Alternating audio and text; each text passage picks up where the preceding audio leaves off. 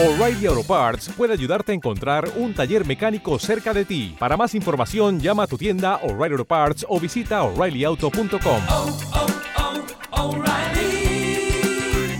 oh, Parts. Último hombre en pie.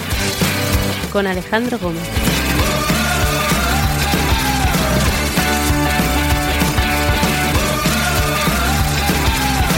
Buenos días, buenas tardes, buenas noches. Bienvenidos, yo soy Alejandro Gómez. Hoy es 15 de marzo del año 2023 y este es el episodio 600 de Último Hombre en Pie, un podcast de lucha libre. Tenemos Stand and Deliver casi a la vuelta de la esquina, tenemos también WrestleMania por ahí, será el sábado por la mañana, una del mediodía hora de los Estados Unidos, aquí a las 7 de la tarde. Y lo cierto es que es un muy buen horario, pero sí que es verdad que es un show que no había sido construido en absoluto. Teníamos una rivalidad hasta el momento que tampoco había sido una rivalidad porque no se habían enfrentado en televisión, que es Bron Breaker y Carmelo Hayes. Después de Vengeance Day salía Carmelo Hayes y decía, esta es mi oportunidad, esta es la mía y tenía todo el sentido del mundo. Más allá de eso, no había nada confirmado, pero ahora ya tenemos muchos combates a tener en cuenta. Tenemos un Wesley que se va a enfrentar en un Fight al Five Way por el título norteamericano, combate múltiple. Si no tengo nada que construir, demos un combate múltiple que disfrute la gente. Vamos a tener también un eh, ladder match un ladder match por el título de NXT, que ahora iremos a eso. De momento, Zoe Stark y Gigi Dolin confirmadas. Fallon Henley y Kiana James con esta historia telenovelesca de amor y odio con Brooks Jensen se van a enfrentar a Alba Fire y Ayla Dawn. Y luego tenemos también el Bron Breaker contra Carmelo Hayes y esta sí quizá la rivalidad más relevante, Johnny Gargano contra Grayson Waller, Grayson Waller que atacaba a Gargano en su marcha de NXT y que ahora vuelven a recuperar lo que sucedió con un Grayson Waller muy crecido y con unas historias que difuminan un poco la realidad de la ficción, que yo creo que eso es lo, lo relevante.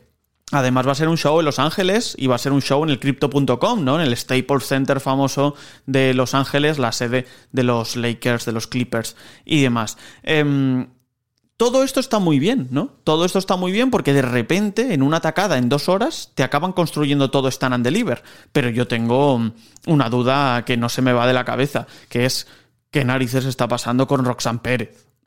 De hecho, si tú vas a búsqueda de información, te pone que es eh, un ladder match por el título femenino de NXT vacante. De momento no se ha dejado vacante este título, pero Roxanne Pérez la semana pasada colapsa en el cuadrilátero después de retener contra Meiko Satomura. Se la llevan en ambulancia. Todo esto forma parte de una historia porque eh, a punto están de grabarle eh, de todo a Roxanne Pérez, incluso especiales hablando con sus padres con respecto a esta caída o con respecto a este desvanecimiento. Se han hecho tweets, se han hecho vídeos especiales, se han hecho contenido exclusivo para la network, se ha hecho de todo al respecto de todo ello. Entonces esto forma parte 100% de la ficción. El tema está en que sale ayer Shawn Michaels y dice, bueno, no está del todo recuperada y vamos a hacer un combate de escaleras femenino por ver quién se corona campeona de NXT. De momento tenemos a Zoe Stark y a Gigi Dolin, que se clasifican anoche. Pero la duda está en ¿y qué narices quieres hacer con Roxanne Pérez? Y dependiendo de lo que quieras hacer, es una buena noticia, porque ahora mismo no va a estar en esta construcción de Stand and Deliver. Asumo que no va a estar porque dejan la puerta abierta que pueda aparecer, pero en principio se va a construir un combate que, en el que ella no va a tener nada que ver. Por su título. Luego, tenemos el caso de si esto es porque la suben a roster principal, no está preparada. Yo sinceramente creo que no está preparada. O que al menos, porque preparados yo creo que los, lo están todos, ¿no? Si forma parte de televisión, pues bueno, te puedes adaptar mejor o peor. Y hay luchadoras que no hicieron nada en NXT y han salido adelante, como Liv Morgan en, en WWE otras luchadoras, ¿no? Que no han sido nada en NXT y de repente, pam, ¿no? El Aya, sin ir más lejos, no era nadie en NXT y luego, pues, eh, pues se encajó como personaje, ¿no?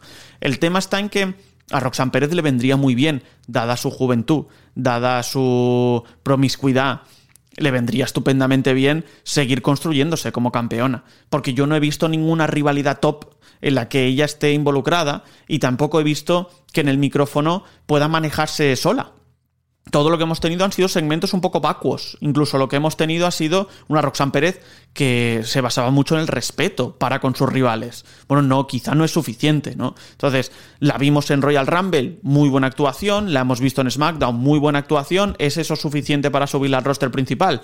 Esa es mi primera duda. Y la segunda es, si todo esto forma parte de la historia, si lo que quieren construir es una narrativa, me parece que, es una muy rocambolesca, quizá demasiado rocambolesca, porque yo lo que pienso es que podríamos tener in extremis a Roxanne Pérez apareciendo en este ladder match de cara a Stand and Deliver.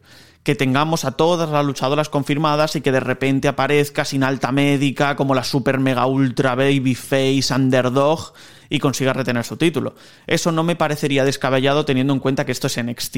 Y en NXT hemos visto locuras, varias, sobre todo en estos últimos años, con la llegada y la marcha del 2.0, hemos visto completas barbaridades. Entonces, ¿me creo que puedan hacer esto? Y tanto, y tanto que me lo creo. ¿Es una buena decisión? Pues para mí no, sinceramente. Prefiero mucho más que construyas una rivalidad decente, una rivalidad enorme, que no que te vayas a lo, a lo fácil. Clasificatorios y ladder match porque mm, esto indica, pues yo creo que una falta, en este caso, de, intensidad y de tensión, eh, ya no solo competitiva, sino narrativa.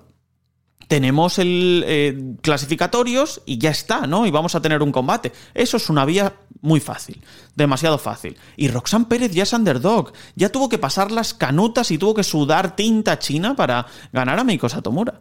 Y de repente Ahora tiene un colapso, va a tener que salir de una conmoción cerebral supuesta dentro del keife, va a tener que salir de pruebas médicas que todavía no determinan su lesión. En fin, me parece todo demasiado, too much, ¿no? Que es un poco lo que ha pasado con Bron Breaker, ¿no? A, Bron Breaker eh, se les ha ido la mano con Bron Breaker.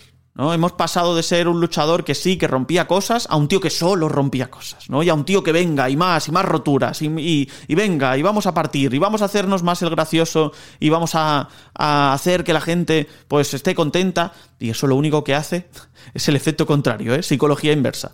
Y lo cierto es que me pasa mucho con este Roxanne Pérez, eh, esta situación de Roxanne Pérez sobre todo, y con la idea un poco de que Stand and Deliver vaya a ser una fiesta de los combates múltiples. O sea, está bien que aparezca todo el mundo, está bien que tengamos a luchadores en, en la semana y el fin de semana de WrestleMania. Sí, todo esto está muy bien y yo me alegro por los luchadores, pero quizá podemos tener historias, ¿no? Eh, más allá de, de esto, que se, lo puedo boquear yo y lo puedes boquear tú, la sensación un poco de que me gustaría algo más de algo más de narrativa, sin más y sin menos, ¿no? Y con Roxanne Pérez la tenemos, pero me parece que, que es una que excede todos los límites. Entonces, em, están jugando además con un tema grave, ¿no? Que es el tema un poco de las lesiones, de las conmociones cerebrales y demás. Yo no sé hasta qué punto se puede sostener eso en el kayfabe sin herir ciertas sensibilidades. Yo no sé hasta qué punto es acertado difuminar esa línea. No lo sé. Pero el tema está en que Roxanne Pérez de momento no, no va a participar en esta ladder match y quien sí lo va a hacer a día de hoy es Zoe Stark y, eh, y Gigi. ¿Te está gustando este episodio? Hazte fan desde el botón Apoyar del podcast de Nivos. Elige tu aportación y podrás escuchar este y el resto de sus episodios extra. Además, ayudarás a su productor a seguir creando contenido con la misma pasión y dedicación.